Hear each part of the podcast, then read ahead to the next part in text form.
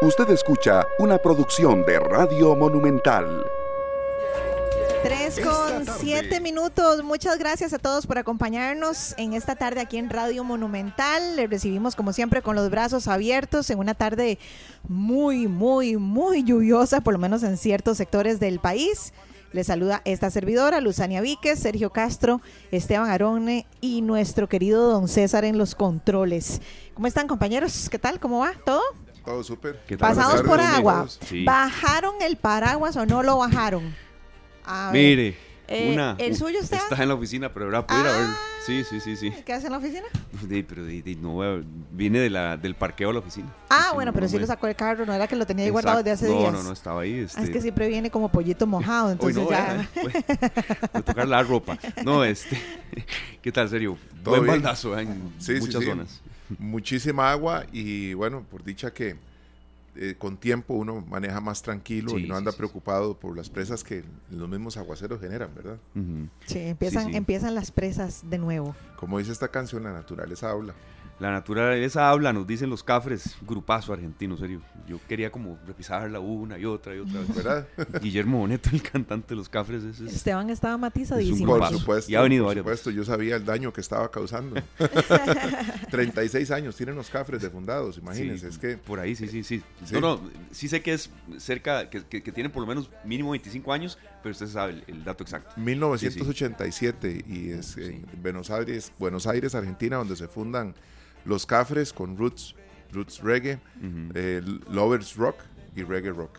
Sí, Esos son los sí, sí, géneros que interpretan los cafres. Sí, pero tienen ¿Verdad? mucho mensaje las letras de ellos, de verdad, los Claro. cafres. Hay, hay mucho grupo de roots argentino. En Argentina es un género muy, muy, muy, muy seguido. Qué curioso, Sí, sí, sí. ¿verdad? Y no, y sobre todo destacar el mensaje, no solamente que es una música, ¿cómo lo digo? Relajante, que nos Sí. relaja, que incluso muchos nos evoca estar en la playa, bronceándonos, no necesariamente con aguaceros, ¿verdad? No. Pero sobre todo el mensaje de estas canciones que, que nos llega al alma y bueno, la naturaleza definitivamente habla. Habla o grita a veces. Aquí dice, la naturaleza te habla y enseña, su mensaje es claro, no hay por qué entender. Implícitamente todo lo cubre. Nosotros tenemos que, que- que hacerle caso a la naturaleza y como costarricenses sabemos cuándo empieza a llover y cuándo va a llover y no va a parar. Sí. O sea que puede que no llueva un día, pero que al otro día sí. Entonces insistimos en que es muy bueno tener las canoas limpias, las cajas de registro, todo lo que pueda ocasionarnos una emergencia en casa. Porque sí se generan emergencias, o sea, por sí, un sí, sí. descuido de uno, ¿verdad? Que se taque una, una canoa, ojalá una canoa interna.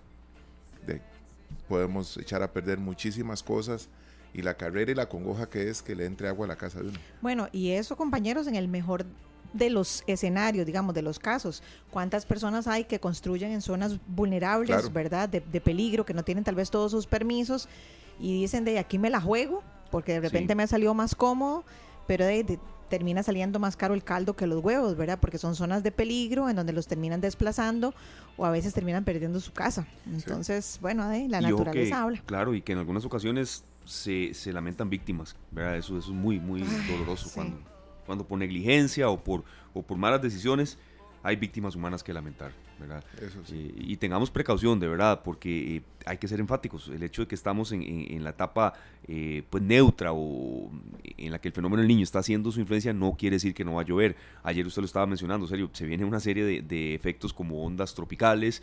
Habíamos hablado del tema de las trombas marinas, es decir, no es que no va a llover, no. Quizás sean menos intensos los aguaceros, pero sí se van a presentar. Y de hecho, junio, que ya está a la, a la vuelta de la esquina, O sea, pasado mañana, ya estamos en junio, Usted lo ha ¿verdad? dicho, sí, sí, sí, eh, vendrá con mucha lluvia, ¿verdad? Con mucha lluvia. Tal vez no como los registros de años anteriores, pero no es que lo que, lo que sucedió en, en mayo eh, va a ser lo que se repite en el resto del año. bueno, Entonces, entonces a sí. tener mucho cuidado y a cuidar el agua. a cuidarla, a cuidarla muchísimo, de verdad. Eh, gracias a todos por estar con nosotros en esta lluviosa tarde de martes, martes 30 de mayo. Son las 3 de la tarde con 12 minutos. Le agradecemos muchísimo, de verdad, a un invitado que tenemos, eh, pues muy joven, de verdad, muy preparado.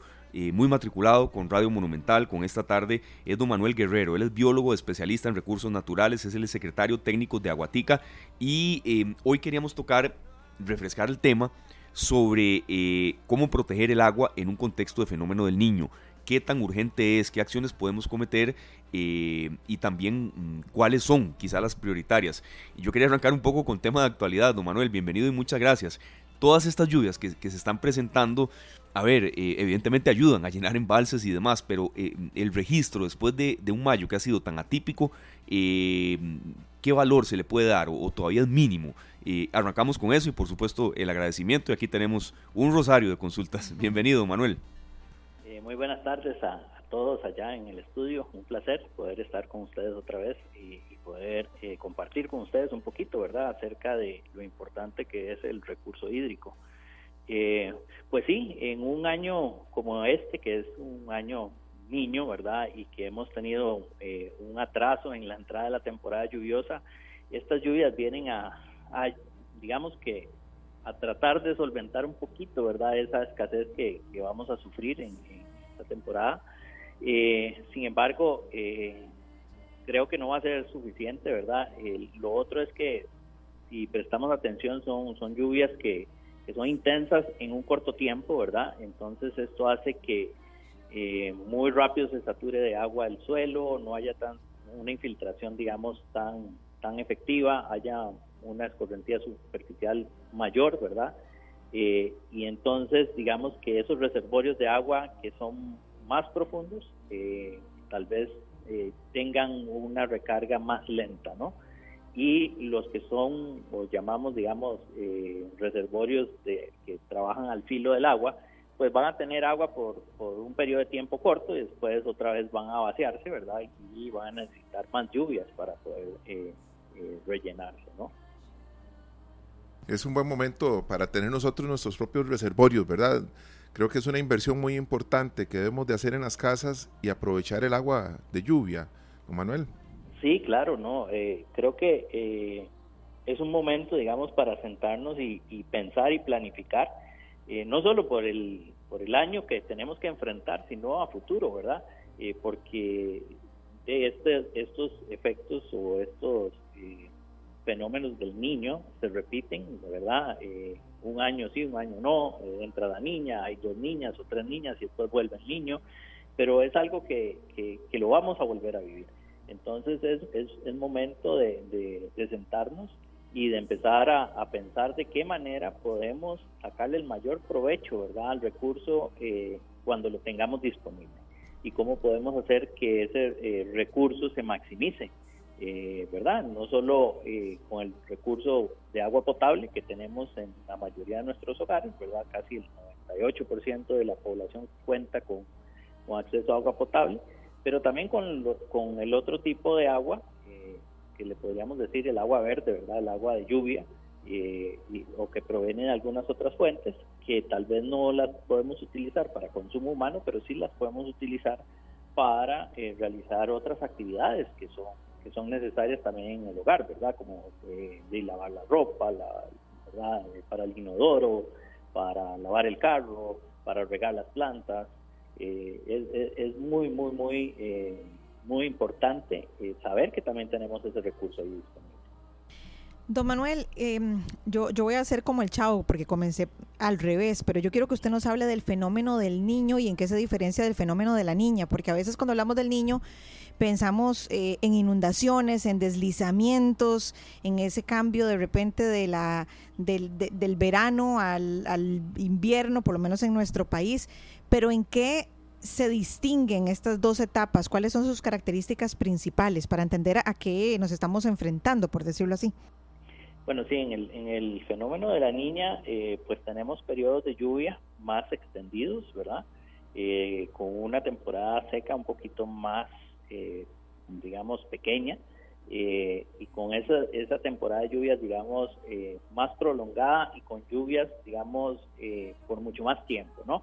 En el caso del fenómeno del niño, pues las temporadas secas se extienden un poco más y en el momento en que entran las lluvias, son lluvias intensas y cortas, digamos, en un periodo corto de tiempo, lo cual hace que, digamos, eh, se generen, digamos, todos estos desastres y estas eh, afectaciones que, podemos ver, ¿verdad? Entonces es importante, digamos, valorar eso también, ¿verdad?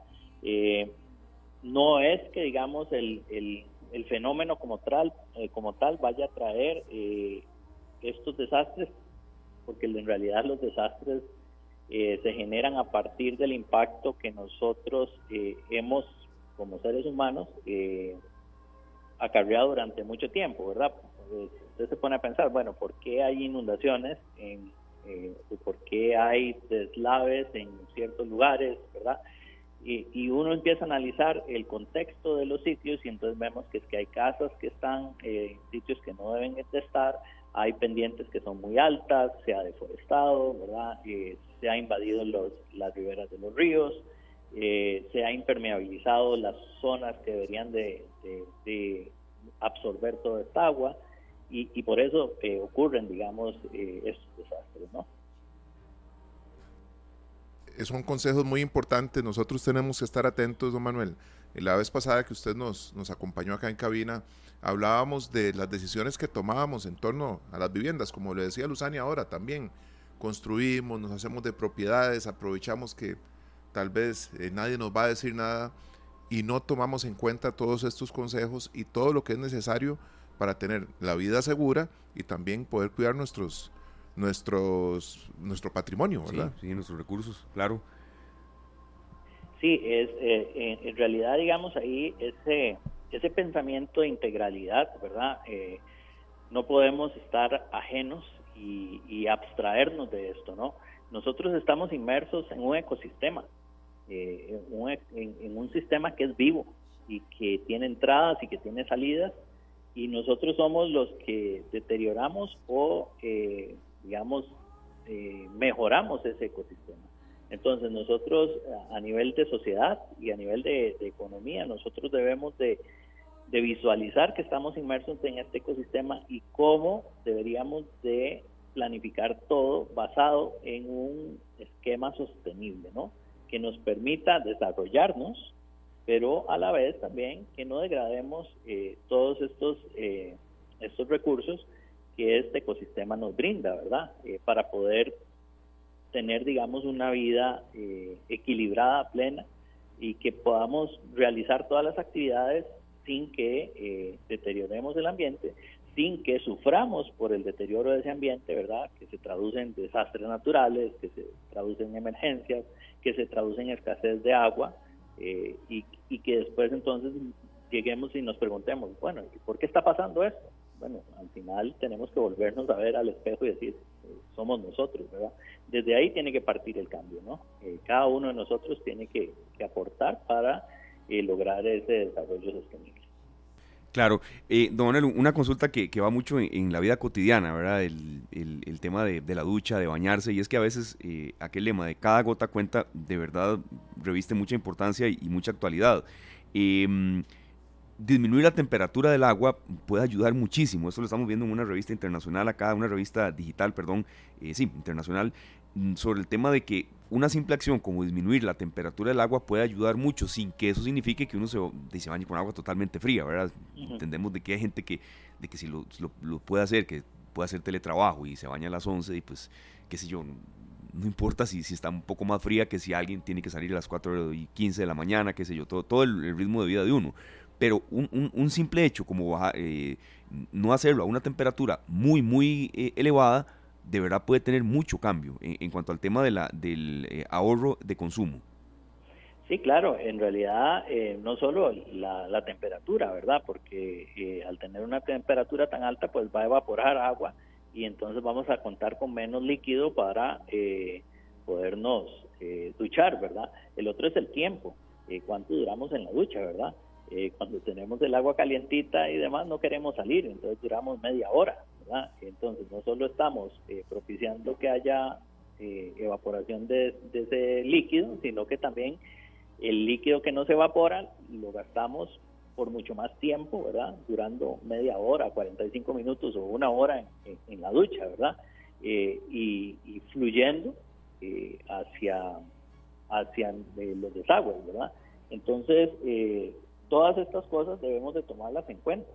¿Cuánto ocupamos realmente eh, para tomar una ducha eh, que realmente estemos eh, fresquitos, verdad, bien bañaditos y demás, y que no y, que no consumamos el recurso de una manera desmedida? Don Manuel, ¿qué otras acciones podemos ejecutar o poner en práctica eh, para cuidar el medio ambiente, para, para protegernos? Bueno, usted nos hablaba de, del agua, igual que Esteban en la consulta, ¿qué otras cosas podemos hacer? Hablaba usted también hace un ratito del agua verde, bueno, el agua de lluvia. ¿Cómo podemos también utilizar e, esa, esa agua, verdad, proveniente de, de la lluvia directamente? ¿Y qué otras acciones podemos tomar, sobre todo en casa?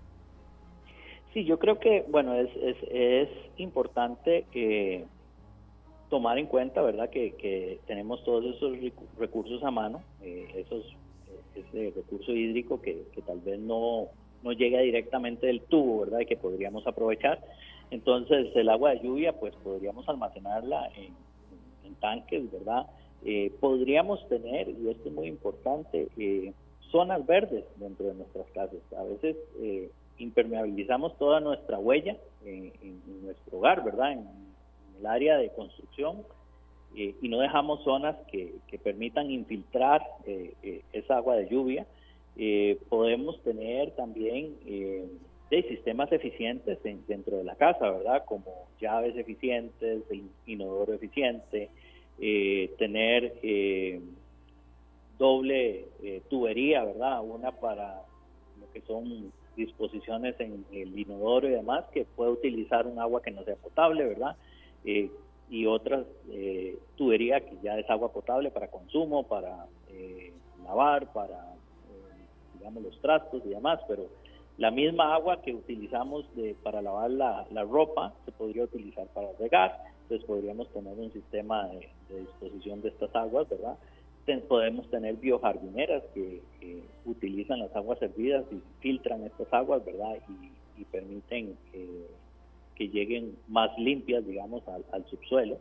Eh, todo este tipo de cosas son, son cosas que podemos implementar, ¿no?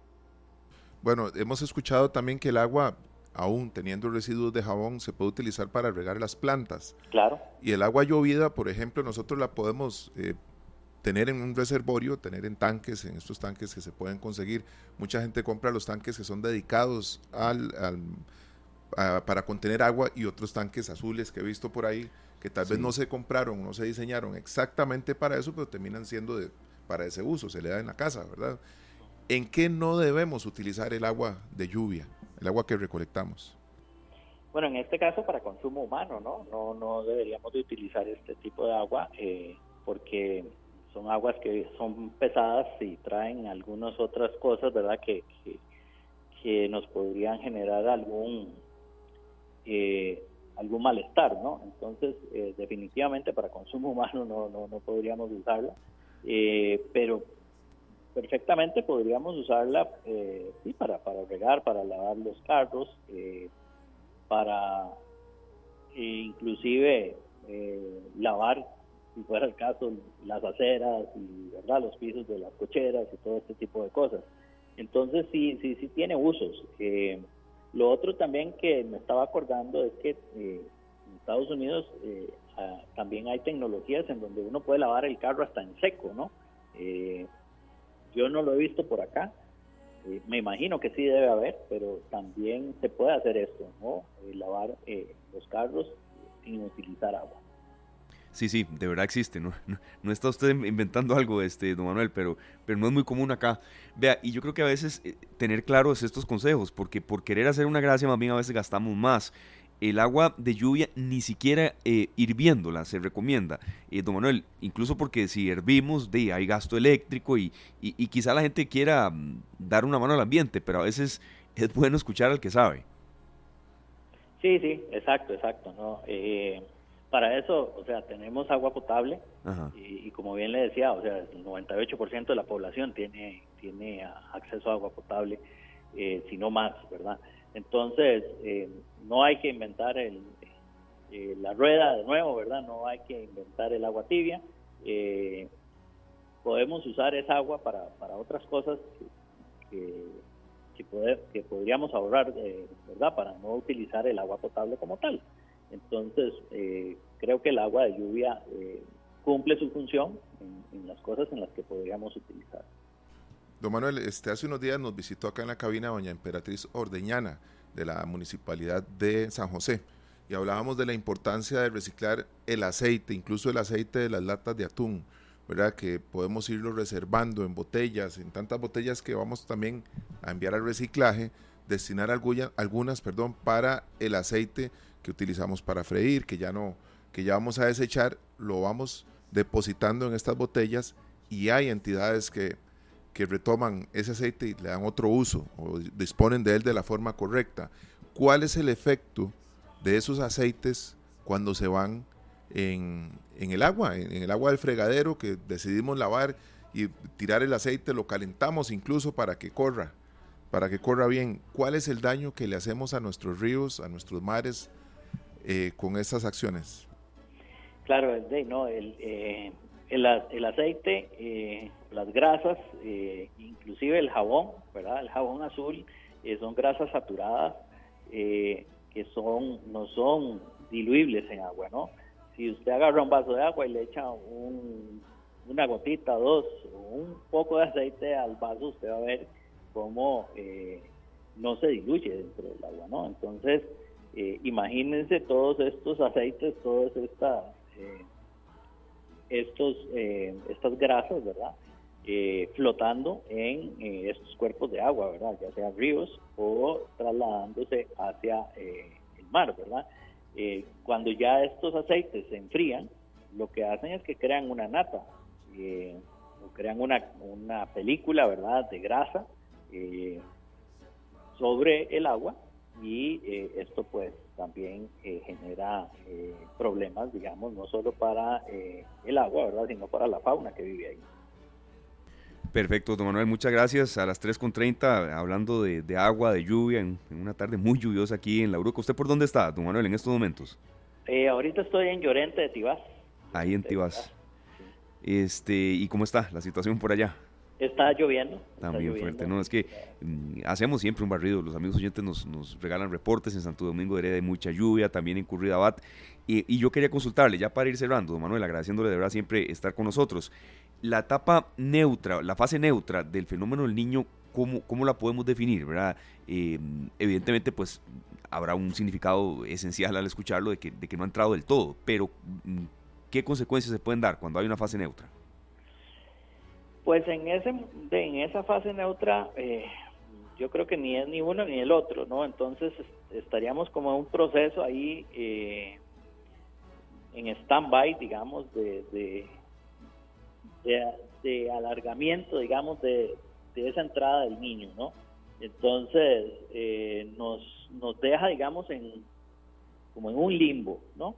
Eh, entre, ok, eh, no estamos en la temporada seca, pero se alarga un poco la temporada lluviosa y cuando ya entre la temporada lluviosa va a ser muy corta. es ese, ese, ese lapso, ¿no? Interesantísimo. Bueno, no, Manuel, no nos queda más que agradecerle y que compartir con toda la audiencia un mensaje de, que generemos conciencia todos, ¿verdad? Es un trabajo que, que requiere de la ayuda de todos, ¿verdad? Desde el gasto más pequeño hasta el gasto más grande porque no hay vuelta atrás. Eso de que el agua era un recurso inagotable, eso ya lo hemos dicho hasta el cansancio, eso no es cierto. Así que bueno, a cuidar el agua todos y a cuidar el medio ambiente. Muchas gracias, don Manuel, por habernos acompañado. Estamos para servirles. Eh, pasen una muy bonita tarde y hasta luego. Igualmente. Muchas gracias, don Manuel Guerrero, biólogo y especialista en recursos naturales de Aguatica. Vean, yo quiero aprovechar, me voy a salir a ver un poquitito del tema. Ah, bueno, que quiera de la cabina, ¿no? Eh, no, no, no, bueno, también ahorita voy a ir a no tomarme un poquito de agua. No, no, vieras que a mí me sucede algo muy interesante. Últimamente he visto mucho en redes sociales que se está generando mucha conciencia del cuidado del agua, lo cual debería de ser siempre.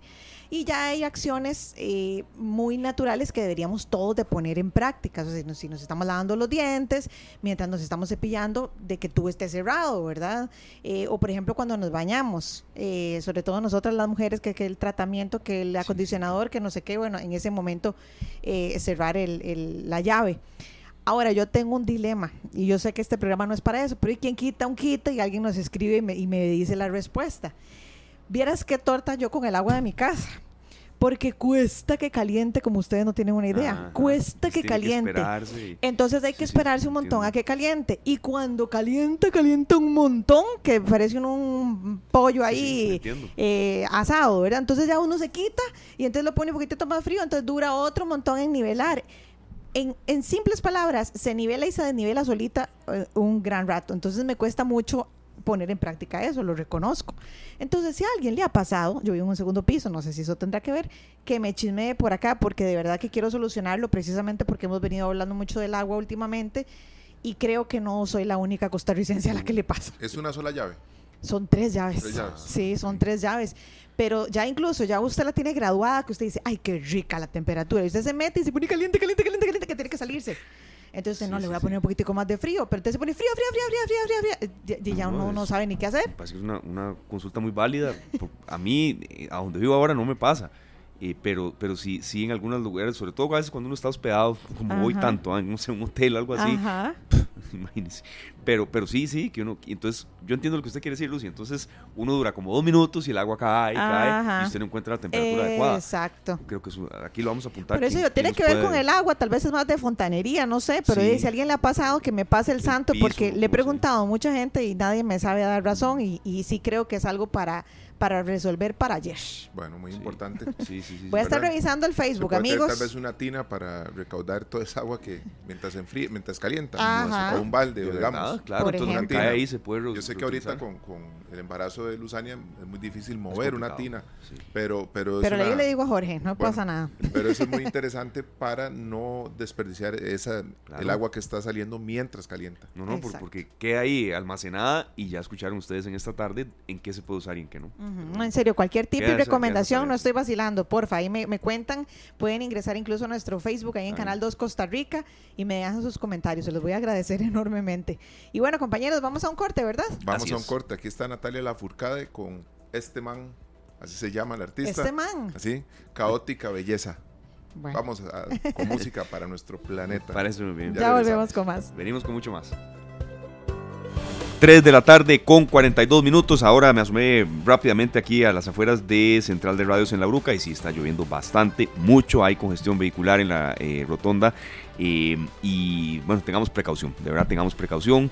Eh, esto se va a seguir presentando, viene la hora pico, entonces de verdad tengamos en cuenta siempre el buen estado de los vehículos, mantenimiento, limpia parabrisas y bueno, es un mensaje que queremos dar y no lo vamos a estar diciendo cada vez que llueve, en Costa Rica llueve mucho, pero sí es bueno tenerlo en cuenta, sobre todo cuando venimos de un mayo eh, prácticamente histórico en materia de déficit de lluvias, tal y como siempre ustedes se han enterado acá en Noticias Monumental, dándole la bienvenida a Don Polo Yoa.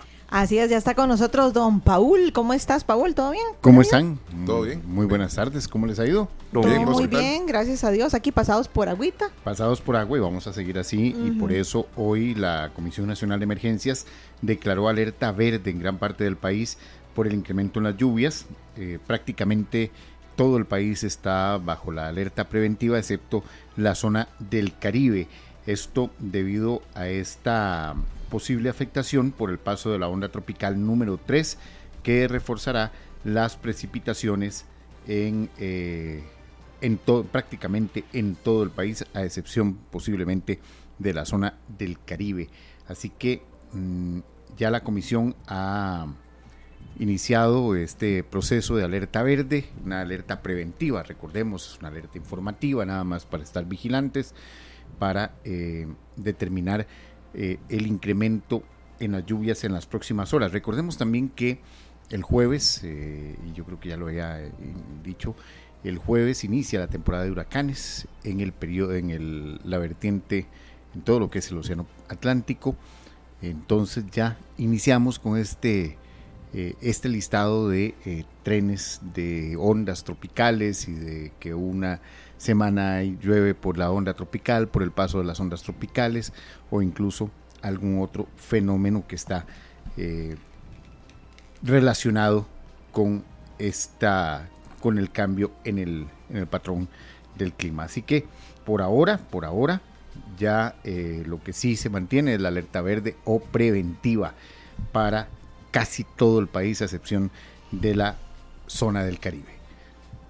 También eh, esta tarde, a este mediodía, se firmó la ley contra el crimen organizado que se aprobó ayer en la Asamblea Legislativa ya en segundo debate.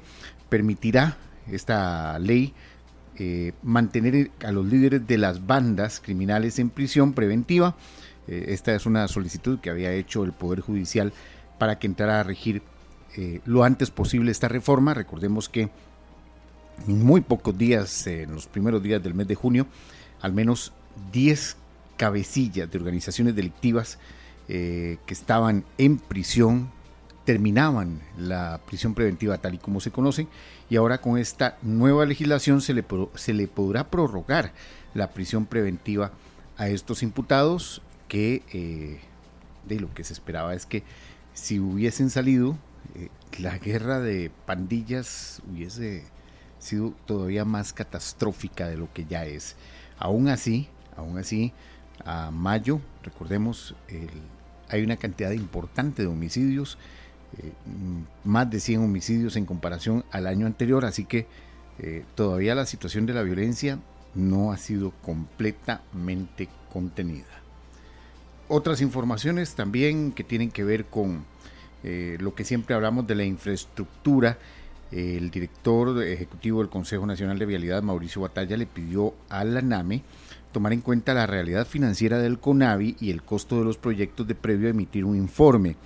Eh, recordemos que la NAME hizo una, un informe muy fuerte alertando de deficiencias en las intervenciones que están realizando en la Ruta 1 a la altura de Cambronero, esas intervenciones que, eh, recordemos, están, eh, obligan a utilizar una ruta alterna, por cierto, muy, muy estrecha para los vehículos livianos porque recordemos que en el invierno pasado hubo una, una situación en la que um, un, un terraplén eh, se llevó un autobús. Mm. Ah, bueno, entonces esa, esta, esa situación. Lluviosos sábados en la tarde, me acuerdo Tremendos días. Eh, eso, esto, los, todas esas obras, bueno, el ANAME eh, calificó que hay deficiencias en esas obras y hoy el director ejecutivo del Consejo Nacional de Vialidad, del CONAVI, ha explicado que, eh, por favor, le ha pedido a la NAME que comprenda, que comprenda la realidad financiera que vive esa institución previo a emitir un informe y que más bien eh, es eh, le pide a la NAME prácticamente apoyar apoyar al CONAVI en algunos proyectos. Otra información importante para esta tarde, la UCAEP se sumó al rechazo hacia la propuesta fiscal del gobierno y pide que se busque la reactivación económica. Esto, eh, el gobierno, recordemos, presentó proyectos de ley para eliminar exoneraciones, crear un nuevo impuesto de renta global, rediseñar el impuesto a la propiedad de los vehículos para mejorar el control tributario y el manejo de la, deuda. Eh, entonces, eh, ya la Unión Costarricense de Cámaras de la empresa privada dijo que el gobierno debe buscar la reactivación económica y no incrementar los impuestos. En este momento, eh, la Asamblea Legislativa está abocada más que todo a la aprobación de, las, de los proyectos que tienen que ver con jornadas extraordinarias, pero ya, ya tiene en fila, por decirlo así, la, este paquete de proyectos que tienen que ver con reforma tributaria. Así que eh, ya la UCAEP está marcando la cancha y está eh, determinando que o está pidiéndole al gobierno que eh, busque o incentive una reactivación económica más que este tipo de propuesta de propuesta fiscal. Eso es parte de estas informaciones que han surgido en las, en las últimas horas y que tienen que ver con esta con la situación a nivel nacional que eh, está trascendiendo todavía a este momento. Perfecto, Paul. Muchas gracias. Eh, siete en punto la tercera emisión. Permanezca en, sintonía, Paul. Yo sé que el tema de, rescate de cultura, de rescate de legado eh, artístico a usted le, gusta mucho y siempre nos da ideas. El deceso de uno de los gemelos Sterling. y vamos a tener un especial aquí. Yo recuerdo, la producción de recuerdo muy bien eh, los gemelos Sterling también se encargaban de organizar los carnavales Exacto, en, Limón. Están muy, muy, muy, bueno, eh, en el caso ahora de, de porque Dani fue el que, eh, Dennis, perdón, fue El que el que murió, ajá.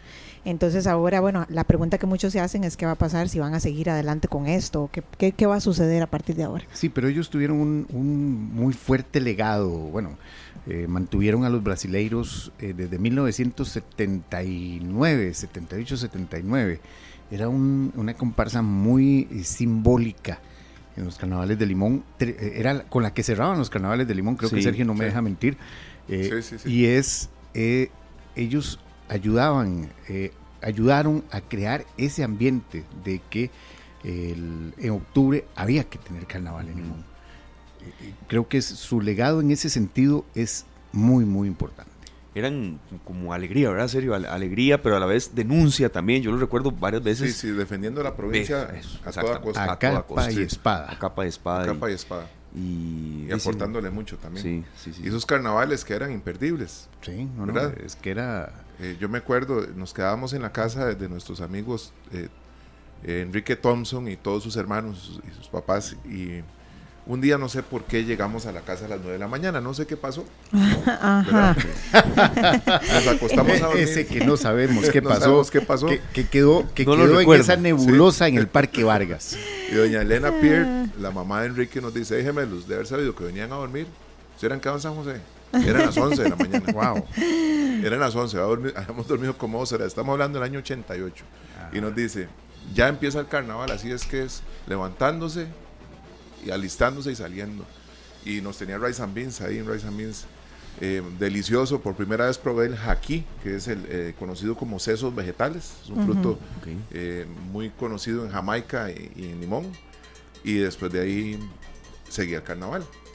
Y después mi amigo Fernando Hull me dijo, si vino se queda y vamos a lo que vinimos. Y es la brincadera, que es eh, con las, las comparsas y demás correr por todo, Sí, por sí, todas sí, las sí. calles de, por un- algunas calles de Limón. Y, y ese día cerraba Marfil en la noche en el Parque Vargas. Híjole, Bueno, imagínense. qué combo. ¿ah? Vea, toda muerte evidentemente eh, evoca dolor y demás.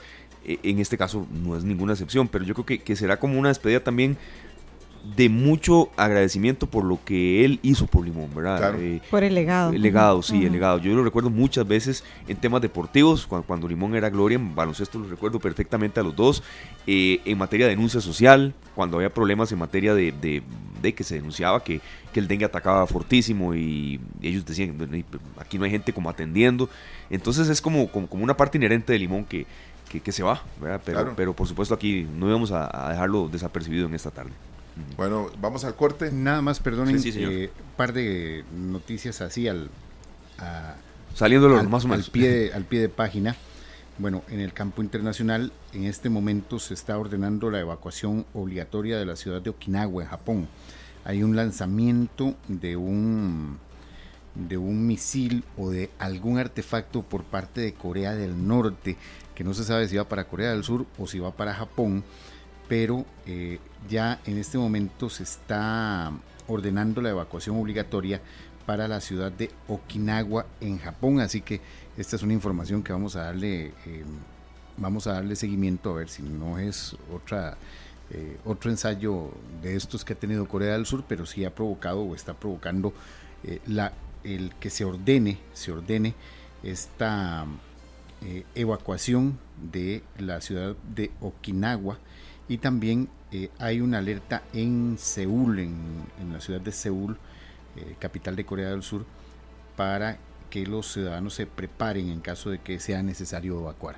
O sea, esta situación está, está pasando, está dándose en este momento esta alerta eh, que se está dando en la otra parte del mundo, pero que tiene que ver mucho con la situación política de la zona.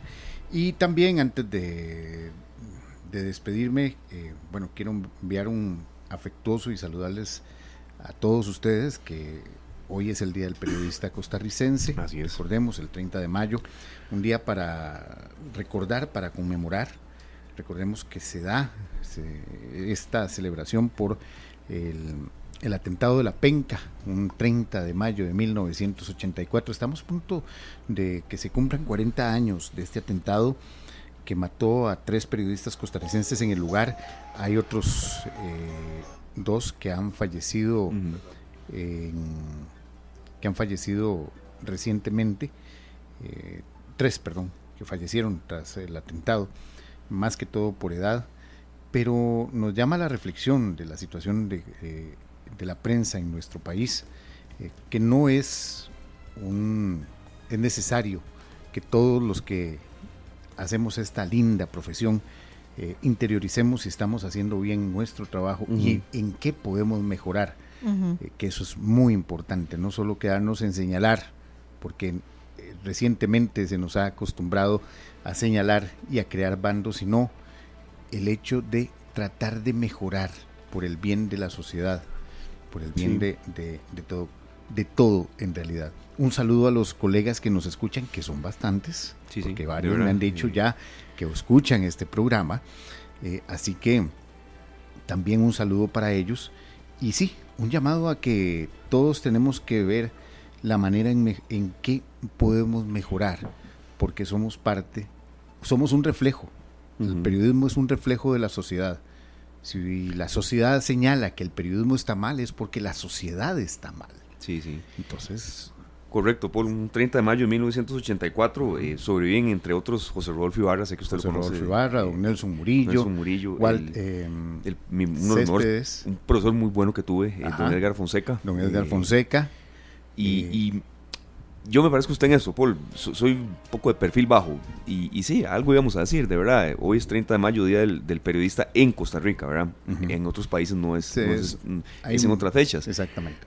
Pero yo sí mm, doy un mensaje, de verdad. Eh, está bien, publicaciones, redes sociales, eh, cada uno con sus recuerdos, está bien pero eh, creo que hay que ser muy responsables en, a veces documentarnos más para una entrevista, saber a qué público le llegamos y, lo, responsables que somos en dar una fecha bien o mal.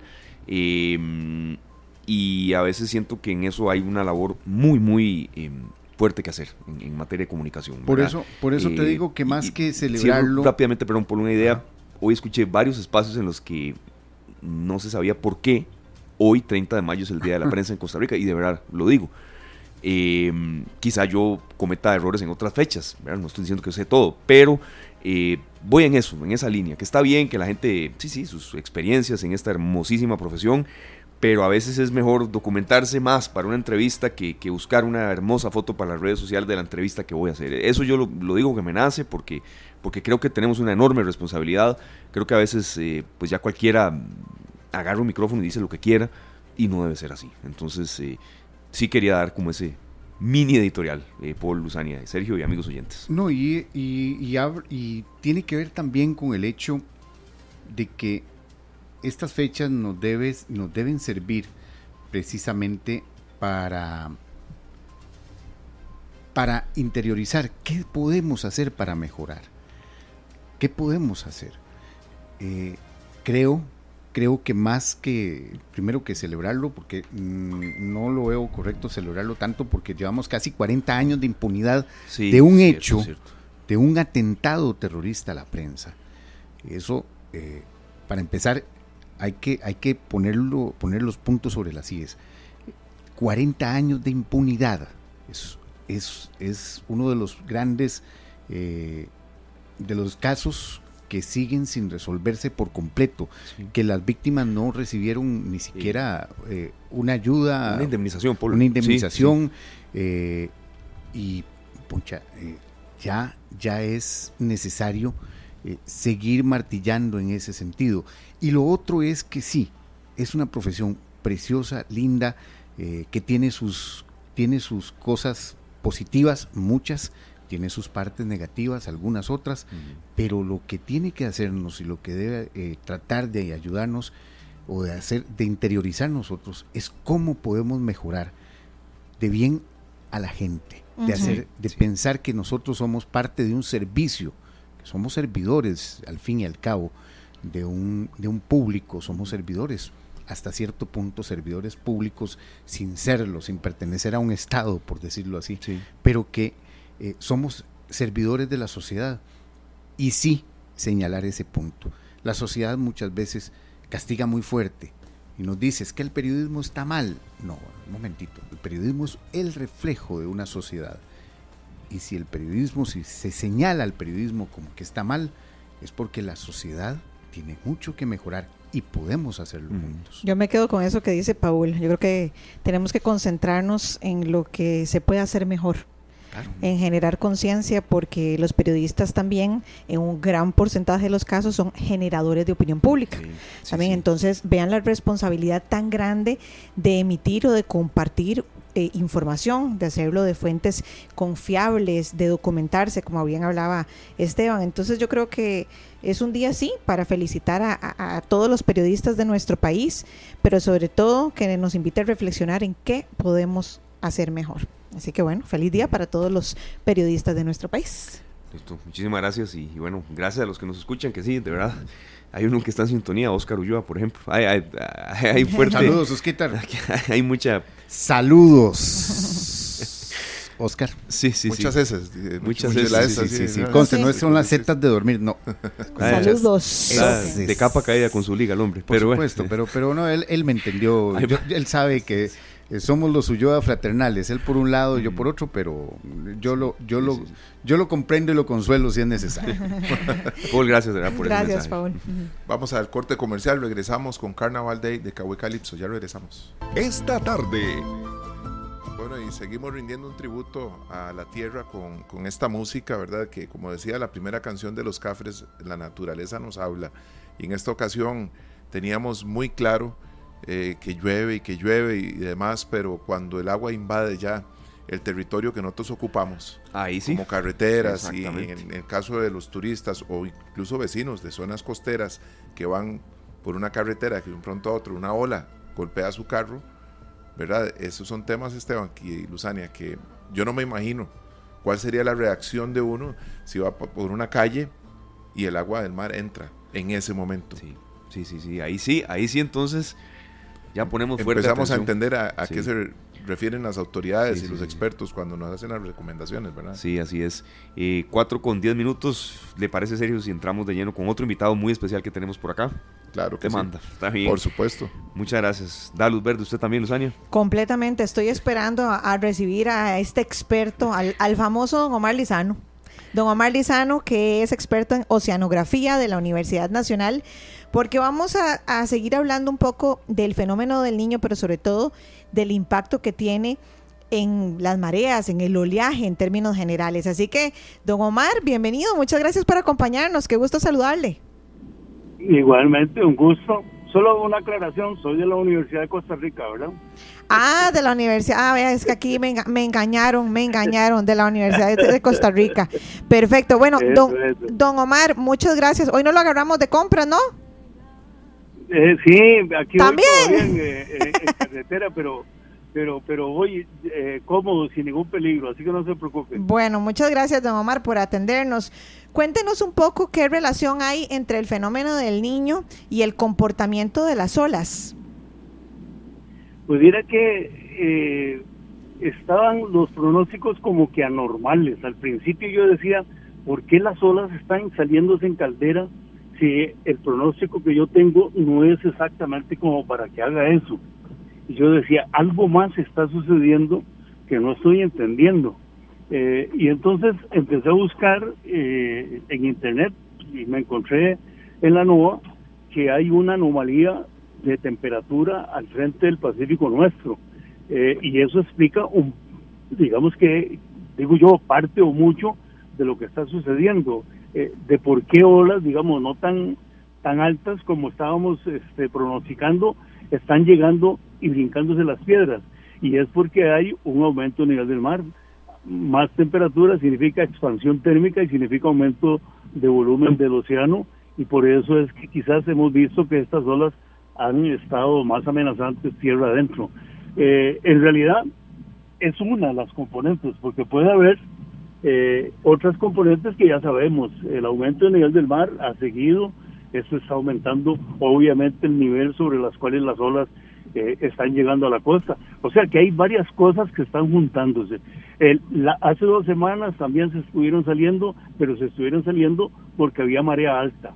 Eh, de manera que hay varias cosas por las cuales, digamos que explicamos qué es lo que está sucediendo, por lo menos en Caldera, pero han sucedido en otros lugares también.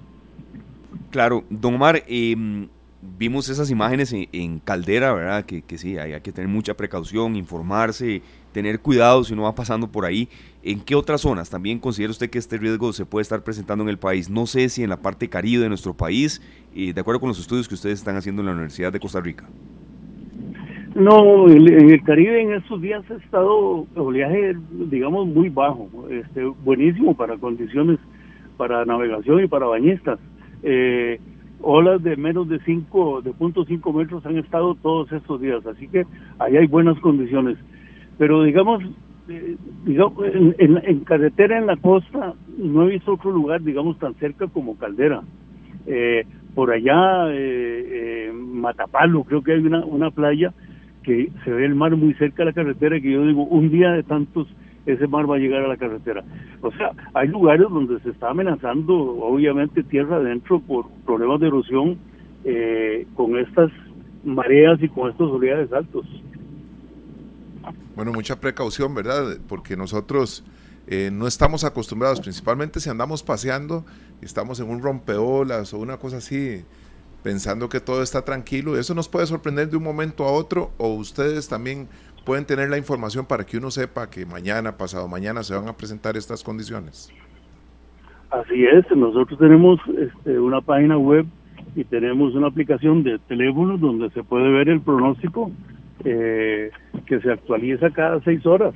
Así que ahí hay eh, una muy buena indicación para que la gente se dé cuenta cuando hay estas marejadas de fondo. ¿Y cómo se ven estas marejadas de fondo?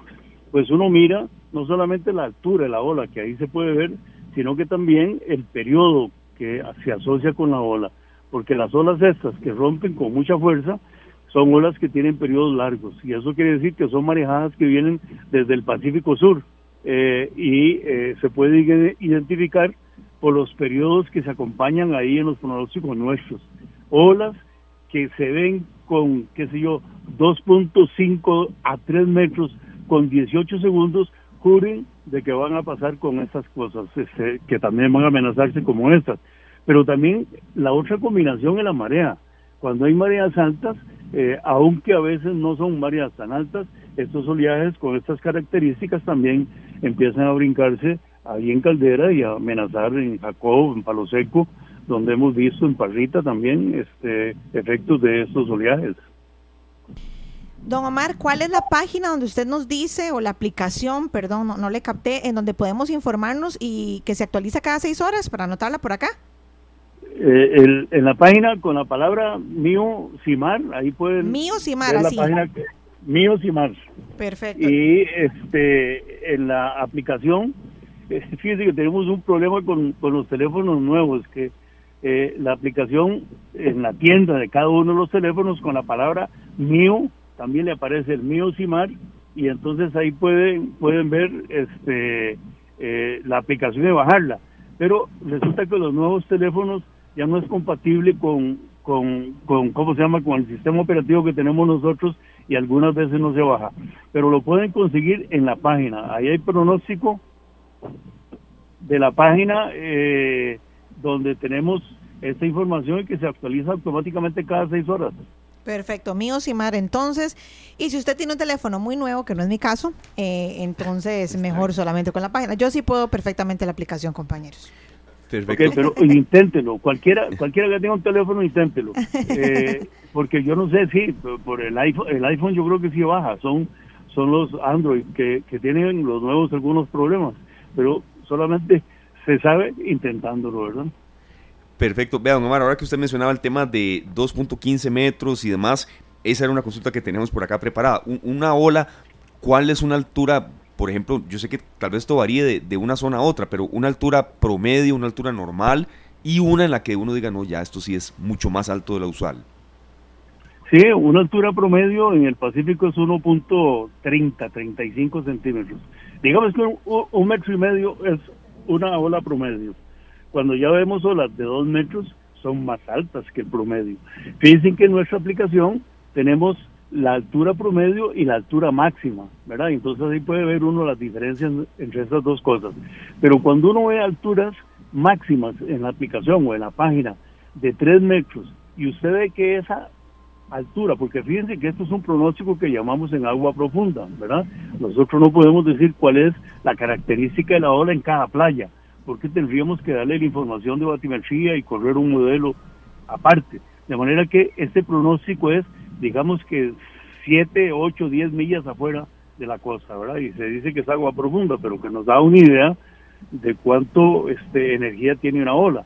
Cuando uno ve un pronóstico de 3 metros, eso es una ola eh, que rompe con más fuerza y quizás más alta, dependiendo de la playa, por supuesto, que los 3 metros. Una ola de 3 metros y de 18 segundos, y hemos tenido olas hasta de 20 segundos. ¿Qué quiere decir eh, ese periodo? Que es el tiempo que hay entre cresta y cresta. Mucho recorrido. ¿Qué, significa eso? Que se han formado muy largo.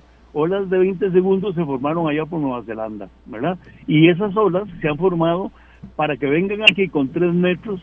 Eh, el, el periodo lo mantienen siempre las olas. Es una es una constante que no se pierde, pero para que vengan desde allá, este, esas olas cuando se formaron, esa tormenta pudieron tener, eh, que sé 20, 25 metros, ¿verdad?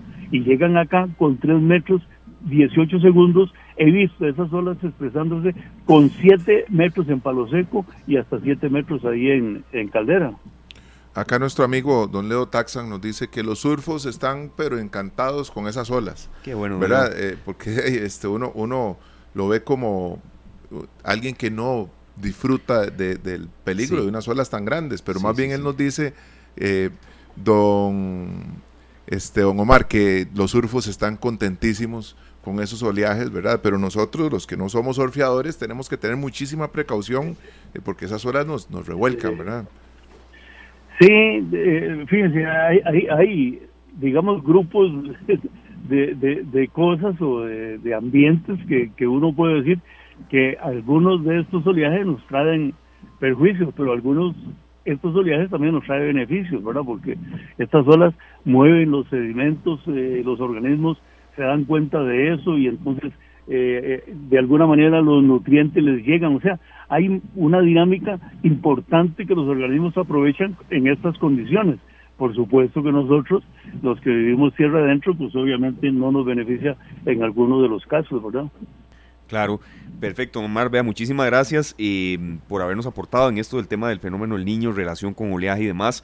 Creo que se vienen unos meses muy intensos, ¿verdad? En materia de oleaje, en materia de mareas, a tener mucha precaución, porque lo que habíamos comentado eh, también, don Omar, en algunas zonas está lloviendo menos y eso es bueno, reactiva el turismo, la gente va, pero tengamos en cuenta que se vienen meses eh, pues muy intensos, muy movidos en cuanto al mar también.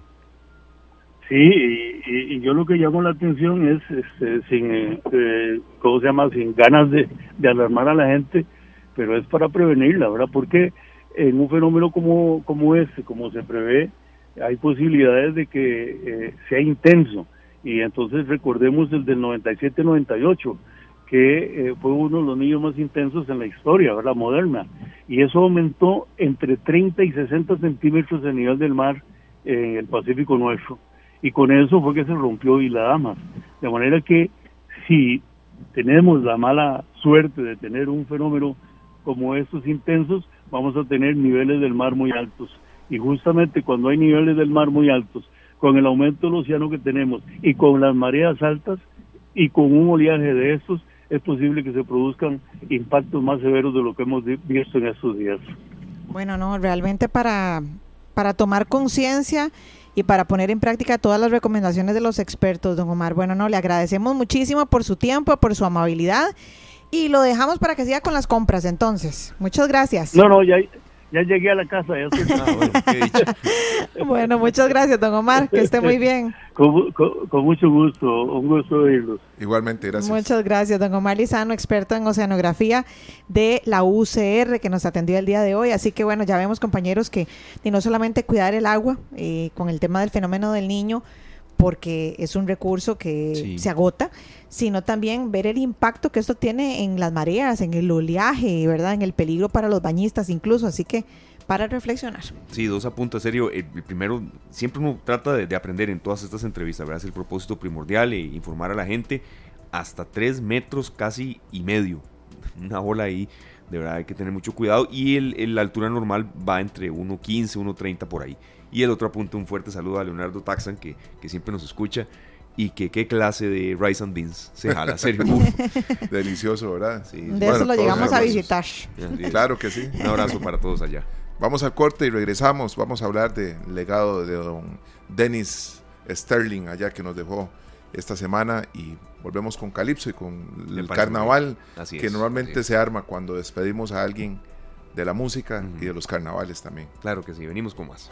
Bueno, nosotros en medio de esta canción de Cabo Calipso, hace unos días tuvimos a, a Danny Williams eh, desde Limón que nos hablaba del Festival de Calipso del fin de semana, pero en esta ocasión el nombre de la canción, incluso Día de Carnaval, eh, tiene que ver con la despedida para el gemelo Sterling, porque así eh, lo conocen muchísimos, lo conocemos muchísimo como los gemelos Sterling en esta eh, despedida, ¿verdad? Para don Denis, que en paz descanse a los 73 años, sabemos que va a haber mucha música. Y comentaba ahora con Luzania y Esteban que al hablar uno de carnavales en Limón y en, una época durante muchos años, eh, acá se, habla de que son cinco décadas las que han podido cubrir con los brasileiros la comparsa más famosa de Limón, sus, los hermanos Dani y Denis más de cinco décadas, ¿verdad? Entonces uno decía carnavales en Limón y era inevitable pensar en los gemelos Sterling. Sí, sí, se nos fue a los 73 años, don Denis Medrano Sterling, uno de los gemelos Sterling, y yo me enteré ayer, ya prácticamente eh, terminando el día y está esa sensación de, de, de, dolor, por supuesto, pero también de, de recordar todo lo que ellos hicieron por Limón, lo que su hermano seguirá haciendo y la lucha social que siempre dieron. Tenemos un invitado de lujo para hablar de él. Es don Teodoro Sáenz, promotor cultural en Limón, que siempre está al tanto de lo que sucede en esa, en esa provincia, pero que siempre quiere ser un puente para que otras eh, personas, eh, y no solo de la edad contemporánea de don Denis Medrano Sterling, que en paz descanse en este momento, eh, lo recuerden y sepan quién es. Entonces, aquí tenemos una serie de consultas preparadas. Don Teodoro, gracias por estar con nosotros en esta tarde. Sé el sentimiento de solidaridad, no lo podemos dejar de expresar pero está esa mezcla también de, de, regocijo por todo lo que eh, el gemelo Sterling, que ya no está con nosotros, le dio a Limón y a Costa Rica también. Bienvenido, don Teodoro. Bueno, muy buenas tardes, eh, tanto a vos Esteban y a Sergio y Luzania eh, también. De mi parte, grato siempre estar en el programa, me, encanta muchísimo que cuenten con mi humilde presencia, ya sea radial, virtual o presencial, como sea, ¿verdad? Pero es grato eh, estar siempre presente eh, en situaciones como esta, sobre todo hablar sobre una persona en la cual yo pude compartir desde muy niño, eh, tomando en cuenta a Denis y Dani, que han sido amigos como hermanos. Ellos me decían, inclusive pueden preguntarle ustedes a Dani cómo me llamaban mi hermano pequeño. mi papá y la mamá de ellos muy amigos de toda la vida y siempre tuve ese esa naturalidad de, convivencia con ellos desde muy, muy joven. Eh, nos queríamos montones. Tengo anécdotas bastante interesantes, tanto con Dani y Denis, ¿verdad? Eh, hablando meses atrás de su, de su padecimiento, lamentablemente el cáncer, otro más eh, en, este, en este duro trajín, ¿verdad? estaba muy malito definitivamente, pero bueno, nos está legando muchas cosas importantes. Eh, la gente tal vez en su momento no, no, no, los temporizan de lo que de lo que han sido o lo que han sido hacedores en la provincia de Limón en, ese contacto de preservar eh, tradiciones, eh, la cultura, ¿verdad? en términos de lo que era el carnaval con esa esencia, ¿verdad? Después de la muerte de Zafito, que Zafito hace poco se fue, que fue uno de los grandes líderes de, de la comparsa brasileña, Skeleton y otros más, eh, estaban los, los Alegres eh, y otros, otros y, sin contar a duda la gran variedad de, de, lo que generaba esa participación tan, tan activa en estas generaciones que les gustaba exactamente la danza, el carnaval, el ritmo, ¿verdad?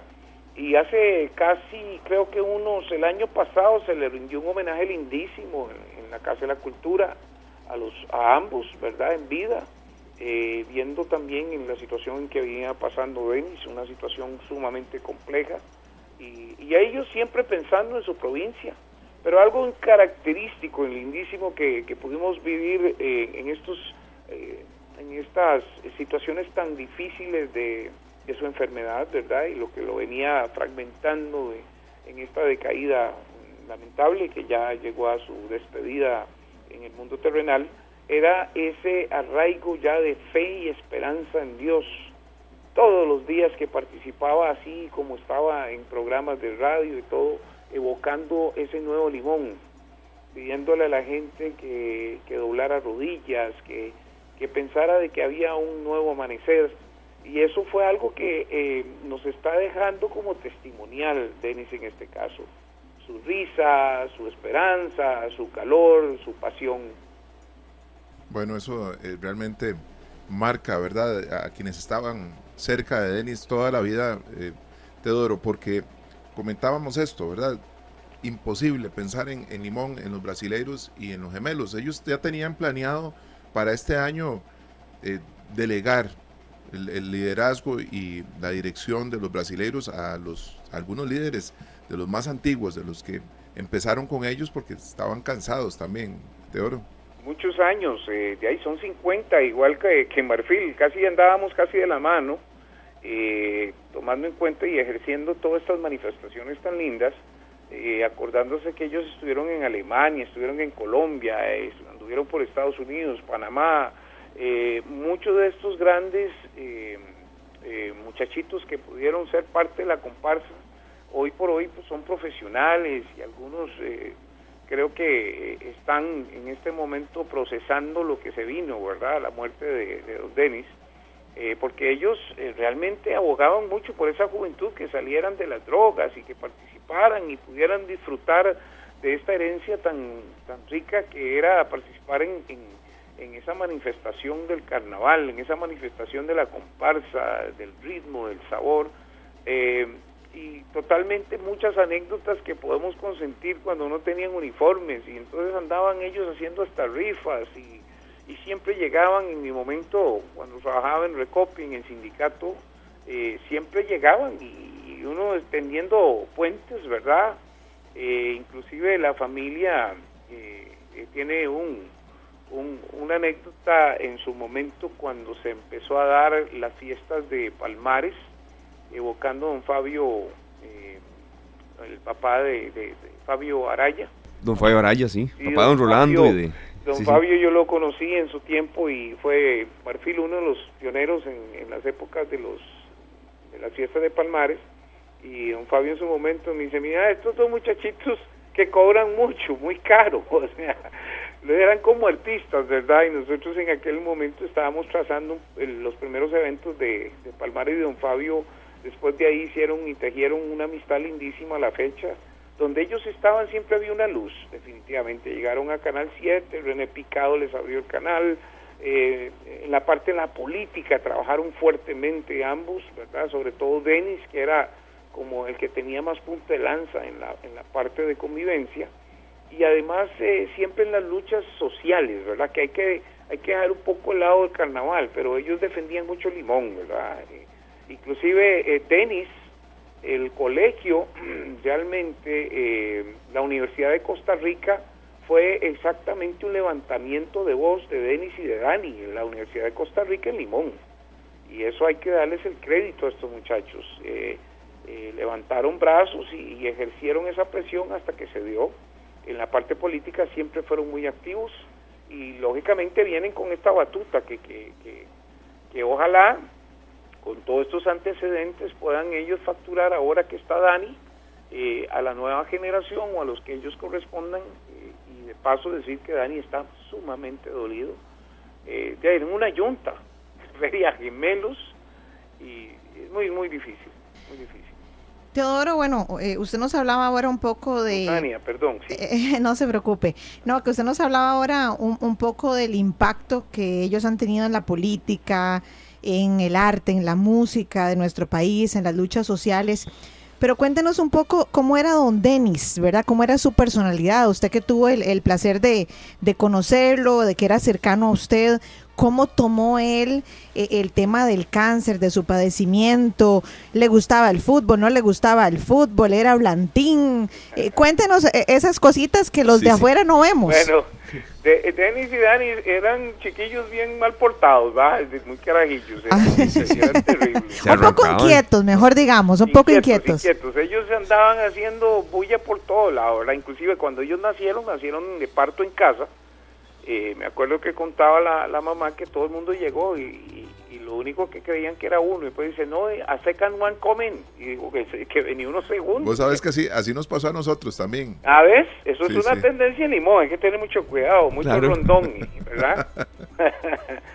pero Dani y, y Denis eran hablantines, pero cuando se enojaban y pedían exactamente esa claridad de justicia social, se escuchaban en la provincia. Y si hablamos de fútbol, no, pongámosle la firma. Ellos eh, lucharon mucho por Limón, eh, creo que aún así ellos están y creo que quedaron con ese resentimiento en su momento de haber perdido esa esa franquicia que teníamos como, como locales a nivel de, de apreciación ciudadana y se convirtió después en una asociación o no sé qué. Pero eso fue un disgusto porque ellos apoyaban fuertemente, se llevaban todos los tiliches y ustedes siempre pudieron personificar a Limón en cualquier lado con la comparsa, siempre acompañándolos, porque ellos creían mucho en, el deporte, ellos creían mucho que era un, escape importante y positivo en la juventud y, en todo arraigo que se pueda dar en cualquier comunidad. Y también eh, uno de los aspectos que, no me deja al lado, cuando yo fui representante de Limón Recope en sus oportunidades y fuimos campeones, ellos también nos acompañaban. Creen mucho en, en esas cosas positivas que se daban en, una localidad como Limón, ¿verdad? Eh, claro, eh, el tópico de aquellos entonces, eh, éramos una, una ciudad como, como más compacta, Hoy, es, hoy es más densa, más, más, más personas, se ha perdido un, poco la identidad que ellos y muchos de, de nosotros tenemos muy clara, inclusive lo conoce Sergio y su hermano, cómo era esa comunidad limonense en todo este tipo de arraigos y conservación de identidad que ha sido diluyendo, no sé si es globalización o, intervención, eh, falta voluntad política, bueno, eso es un análisis que habría que hacer. Pero ellos siempre, siempre, siempre la consigna, la sangre, la emoción y siempre alegres, pero cuando se enojaban, se enojaban. Claro. Y hablaban con un estruendo que ahí todo el mundo palaba pelo. ¿ah? es que es muy importante, Teodoro. Estás hablando de una época en la que todo el mundo se conocía. Sí, correcto. ¿Cierto? Así es. Todo el mundo se conocía. Uno decía un nombre, sí, claro, que vive allá en Corales, o que tal, es de Roosevelt, aquel es de Cieneguita. Sí, es una comunidad, éramos una, bueno, éramos una comunidad sumamente compacta. Hoy es una ciudad que hay que analizarla, que es densa, es una ciudad con un crecimiento eh, urbano sumamente desordenado, pero acordate que uno no te podía portarse mal porque decía Botelio Fara, le decía, debe decir a tu papá o te encontraban haciendo algo y a doble faja te agarraban, ¿verdad? Claro, claro, si le decían que le iban a decir al papá, usted decía, you better run. Better run because they want slap you. Y entonces uno se escondía, ¿verdad? Mejor corra, sí, le entiendo. Sí, sí, sí. Vean, Teodoro, ¿por, qué es importante que, que las generaciones futuras, tanto de Limón como de Costa Rica, sepan quién, quién fue? Don Dennis Sterling. Ahora que usted mencionaba que hablaba fuerte, yo recuerdo clarísimo cuando estaba el problema del dengue, pero eso fue hace mucho. Cuando de verdad, de verdad, eh, estaba en su apogeo y, dengue hemorraico y demás, y ellos alzaron la voz porque no había, decían que no había recursos, que, que había, pero eran insuficientes, y quizá algunas veces se equivocaron en algo, y, a veces no importa si uno tiene un error, pero eh, no pasa desapercibido en la vida de la gente, ¿verdad? Entonces, ¿por qué siente usted que ellos deben ser recordados? Ellos tienen que ser recordados porque eh, cuando, cuando una, una persona es referente en, en, el desarrollo, para mí el desarrollo humano es, es importante en cualquier comunidad o en cualquier desarrollo, o sea, hablemos en, en, el planteamiento del crecimiento humano, ellos participaron fuertemente en eso. Eh, en, la creación de, de espacios importantes para estos muchachos en, lo que se podía destacar como talento, ¿verdad? En la, en la música. Y muchos de ellos hicieron músicos, otros bajo el planteamiento de la disciplina, que ensayaban cuatro o cinco horas ahí por Barrio Roosevelt. No, es cualquiera que llegaba, ah, no, si usted quiere estar en la comparsa tiene que comportarse así, así, así. Y esos elementos sumados a eso, más toda su participación cívica, su participación en la política, en las necesidades de muchas personas, es significativo para hacerles, para hacerles un pedestal, para hacerles recordar toda esa labor que para mí es significativa, a pesar de muchos eh, eh, elementos de disgusto cuando se tomaban términos de política, porque ellos se metieron en la política, pues en la política eh, los celos y, las malas, qué sé yo, situaciones se dan, ¿verdad? La política es, es parte de eso que se convive a diario, pero ellos ejercieron significativamente situaciones tan, tan positivas en, la vida de muchos. Y yo puedo, puedo tener muy claro la inclusión que ellos tenían también. Eh, me acuerdo eh, de personas eh, que, que, eran en aquel momento excluidas, participaron en la comparsa, Ana Yancy, que en paz descanse, ¿verdad? que era una persona trans, creo que era trans en su oportunidad, bailó en los carnavales de y en la comparsa de los gemelos y, y, era de Punta Arenas, de Punta Arenas, sí. No, no, ella, eh, bueno, ella, ella era de Limón. Ah, bueno. ¿A qué se fue a vivir allá? Ah, bueno, eso es muy importante. No, no, Saberlo. No, sí. sí era limonense, lo que pasa que de un momento a otro se fue para allá y, la perdimos por allá. Pero era otro otro parámetro de identificación que se dio en la comparsa y había inclusión, muchachitos hasta discapacitados en aquel momento que no se hablaba de discapacidad, tocando, qué sé yo, tumbas y y gente de, eh, que llamamos hoy eh, personas de la calle participaban. era, era interesante la convivencia y aunque sea ese trazo, antes de los carnavales y después de los carnavales, los gemelos de Sterling tenía una comunidad atenta en la cual ellos estaban inclusive en, en, ayudas eh, de manera social a personas que a veces no tenían ni qué comer. Bueno, muy importante ese legado y esas memorias, ¿verdad? Que hay que tenerlas presentes y hay que compartirlas para que la gente sepa por qué se le rinde un homenaje, por qué se hace un espacio para hablar de Dennis Sterling en un día tan doloroso. Y también una pregunta que queríamos hacerte, Teodoro, es ¿qué hace falta para que los carnavales de Limón retomen el, auge que tenían eh, hace unas décadas, verdad? Que realmente vemos que en otros lugares se están organizando las fiestas cívicas y que son unos llenazos y unos conciertazos. Y qué hace falta para que Limón retome eso que por muchísimos años fue líder en cuanto a celebraciones. Recuerdo que eran en octubre, serio. Son en, octubre, sí. Primera, segunda semana de octubre. ahí.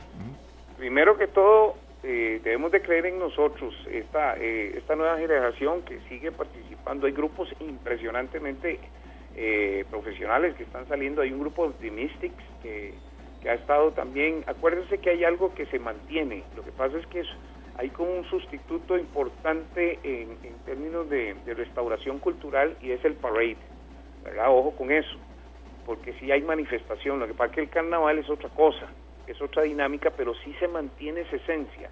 Bueno, van a haber carnavales este año y este servidor es, parte del jurado calificador para, para desfile carnaval, ya, ya dentro de todo esto estamos pidiéndole a Dios de que se pueda recobrar ese espíritu y ese aire importante de identidad, y vuelvo a, tomar en cuenta los valores eh, eh, de herencia que nos han legado todos nuestros ancestros, desde, mil, si no me equivoco, de 1949, eh, Mr. King empieza el primer carnaval en Limón.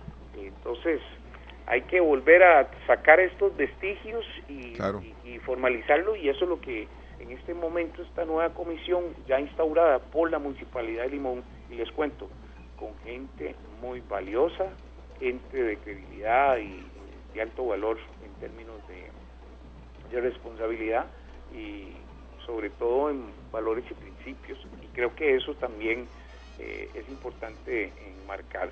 Claro que sí. Es muy importante para este para este, este impacto que se pueda dar en estos carnavales 2023. Vamos a ver cuánto nos apuntamos a la brincadera de nuevo. Hay que darle. Hay, hay, que apersonarse, eso es lo que hay que hacer, así como lo hizo Sergio durante muchísimos años, en donde llegaba a la casa a las 9 y el resto de la mañana. ¿Cómo? Eso era culpa de Enrique Thompson. Ay, carajo. Enrique, de Enrique Thompson, sí, era culpa de ellos, estábamos ahí eh, Marlon Pino, eh, Blas Blas Martínez. Jugador, híjole. jugador del baloncesto después No busque, no busque excusas, ya, ya diga que los carnavales estaban muy buenos y ya. y estaba aquí confirmando el dato que nos compartió Teodoro y efectivamente desde 1949 los carnavales en Limón cercanos ahí a los días del 12 de octubre en Puerto Limón. Así que van a invitar a todas las personas a que se vayan Exacto. y a que sigamos recordando el, el legado tan importante que nos dejó don Denis eh, Medrano Sterling. Muchas gracias Teodoro por habernos acompañado como siempre y, y qué gusto de verdad poder contar con vos. Lozania, eh, más bien en algún momento podamos vernos ya personalmente, te tengo un cariño desde hace años, nos perdimos en el camino, pero eh, en oración estamos con vos para, para que esos muchachones nos salgan como Dios manda.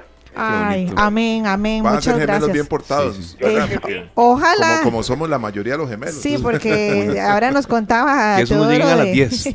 de don Dani y de don Denis y de Sergio y Oscar ya le empieza a dar unos sustillos, ¿verdad? Pero bueno. No, no, no, eh, vieras que son buenos, al fin y al cabo, cuando y son talentosos los gemelos, ¿verdad? Ah, bueno, eh. campo, ¿no? Claro ahí sí, sí. qué bonito. Y enamorados y apasionados. Uh, vea qué Qué emoción. bárbaro, Oscar. Esteban y Sergio, que Dios me los bendiga muchísimas Claro. Igualmente. Muchas gracias, Teodoro, que estés orden. muy bien. Un fuerte, Y- fuerte abrazo. Igual, que la pasen Bendiciones. bien. Bendiciones, gracias. Chao. Amén. Gracias de verdad a Teodoro Sainz por recordarnos, eh, bueno, la vida de don Dennis Sterling, eh, uno de los gemelos, fundador de la comparsa de los brasileiros y, y está ese sentimiento, ¿verdad? De, de- de solidaridad, de dolor, pero también de alegría por, por- porque tanta gente recuerda lo que ellos hicieron. Claro. Entonces, este, no podíamos dejarlo aquí desapercibido en esta tarde. Son las 4.51, nos estamos retirando. Dos informaciones eh, rápidas en materia deportiva para los liguistas que están de, muy, de capa muy caída, que siguen enojados, bravos, esos liguistas. Y hay dos informaciones que se confirmaron. No como, no como, como usted, entonces. No, es que están de, muy molestos. Cada seis meses es un porrazo, entonces Ah, hay que ok, entenderlo, Lucy. Ya, ya, ya. Eh, se, oficializó, se oficializó la salida del director deportivo Antonio Solana, dejó su puesto ya eh, definitivamente a partir de hoy, ya no forma parte de Liga Deportiva Alajuelense Antonio Solana y también está fuera del equipo el mediocampista Dardo Milok, ya esto es oficial, apareció en las redes sociales y demás en el transcurso de esta tarde, Dardo Milok eh, ya no forma parte de Liga Deportiva Alajuelense y Antonio Solana, director deportivo, tampoco a partir de hoy empiezan los movimientos, empiezan las salidas y bueno, a ver qué pasa en ese equipo que sigue de capa caída. Bueno, Eh, salados los A esperar a el- esperar a los liguistas, que tengan fe, serio, que tengan fe, es que sí, sí, sí. sí, sí. No se debe perder nunca. No, no, el, el otro año sí. La fe no se debe perder nunca. Así es. 4 con 52, nos vamos mejor, pero son, son informaciones que de verdad se dieron a conocer hace menos de 20 minutos y las, las repetimos. Entonces, Dardo Milok fuera de la Liga Deportiva Alajuelense y también Antonio Solana, director deportivo. En este caso ya se sabía, pero es oficial ya y a partir de hoy es que se hace eh, salida, efectiva su salida. Muy pendientes entonces en los espacios deportivos de qué, de qué otras informaciones se dan en el deporte. Bueno, desde de Limón también nuestro amigo Sergio Morales, conocido en el ambiente del calipso y en la música en general como Flea, y em, con su grupo Afrocaribe, de con esto nos despedimos. De Limón venimos. De Limón se llama. ¿no? de limón. perfecto. Que la pasen muy bien. Hasta mañana, si Dios lo permite, a las 3 de la tarde. Cuídense mucho, chao. Este programa fue una producción de Radio Monumental.